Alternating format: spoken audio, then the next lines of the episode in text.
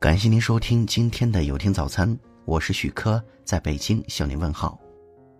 你弱势，他强势。有一天，有位妈妈去学校接孩子迟到了，一个人贩子抓住机会，趁机哄骗他的孩子。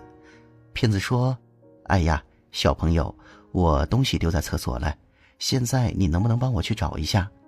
他是想把孩子引到厕所里，好让同伴下手。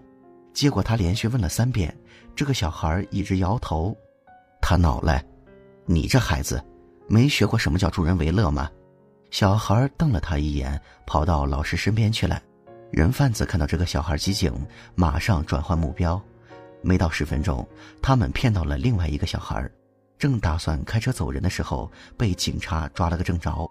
原来这个小孩跑到老师身边，很笃定地跟老师说：“这几个人是坏人。”老师半信半疑，但为了安全着想，还是报了警。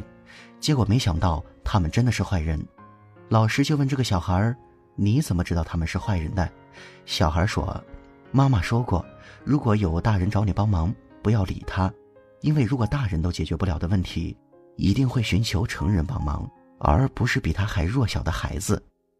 成年男子一般不会找孕妇帮忙，健壮的成年人一般不会让老人帮忙。”大人一般不会找孩子帮忙，寻求帮助一定是因为你比他强，所以他在找你帮忙。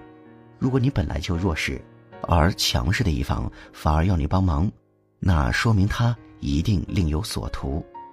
这时候，请务必收起你的善良，避免进入封闭环境。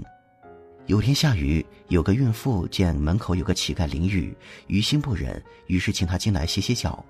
乞丐感恩戴德进了他家吃饭，吃饱饭后，他发现只有孕妇一个人在家，于是威胁孕妇给他一笔生活费。在这样封闭的环境下，只有他们两个人在，他失去了讨价还价的余地。为了避免遭受更大的伤害，破财免灾，付了一万块钱给乞丐。当一个场合从开放变成封闭，缺少了大家的监督，很难想象人到底会做出什么事情。在人前可能是谦谦君子，但是到了人后，明显你弱他强的封闭环境中，你只能任人摆布。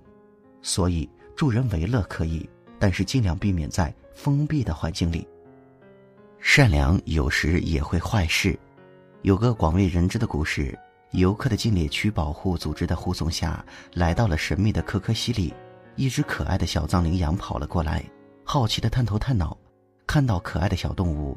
游客们顿时骚动起来，纷纷上前拍照，拿出食物和饮水要喂这只可爱的小动物。突然间，一声怒吼响起：“走开！”禁猎区的保卫队长冲过来，赶走可爱的小藏羚羊，不允许游客们喂食。游客怒了：“你这是干什么？怎么可以如此粗暴地对待小动物？我们爱护这些小动物又有什么不对？你们这是在造孽！”保护队长呵斥道。如果你们对待野生动物太友善，他们就会认为人是善良的，一旦遭遇盗猎者，就有可能惨遭猎杀。这样呀，游客们惊呆了。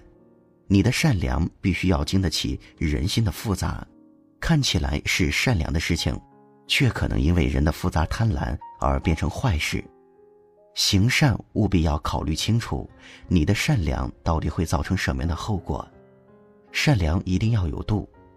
从前有两家人家是邻居，平时关系还不错。其中一家因为能干些，家中要富裕得多。这一年，老天爷发怒，降下了灾祸，田中颗粒无收，穷的这一家没有任何收成，只好躺着等死。这时候，富的那一家买到了很多粮食，想着大家都是邻居，于是就给穷的一家送去了一刀米，救了急。穷的这一家非常感激富人，认为这真是救命的恩人。熬过最艰苦的时刻后，穷人就前往感谢富人。说话间，谈起明年的种子还没有着落，富的一家慷慨地说：“这样吧，我这里还有粮食，你再拿回去一升。”这穷的千恩万谢地拿着一升粮食回家了。回家后，他的兄弟说：“这一升米能做什么？除了吃以外，根本就不够我们明年地里的种子。”这个富人太过分了，既然这么有钱，就应该多送我们一些粮食和钱，才给这么一点，真是坏得很。这话传到了富人耳朵里，他很生气，心想：我白白送你这么多粮食，你不仅不感谢我，还把我当仇人一样记恨，真不是人。于是，本来关系不错的两家人从此成了仇人。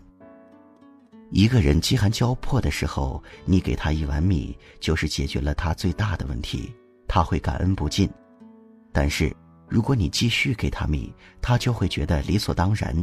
一碗米不够，两碗米不够，三碗四碗，还是觉得你只给了沧海一粟。生活里常有这样的事：第一次为一个人提供帮助时，他会对你心存感激；第二次，他的感恩心就会淡化。到了多次，他简直就理直气壮的认为这是你应该为他做的，甚至当没有了这种帮助时，他会对施助者心存怨恨。所以，人的善良一定要有度。当一个人不思进取，一味索取帮助时，请及时收起你的善良。感谢您收听今天的有听早餐。如果您觉得不错，请分享给您的朋友们吧。我是许科，我们明天再见。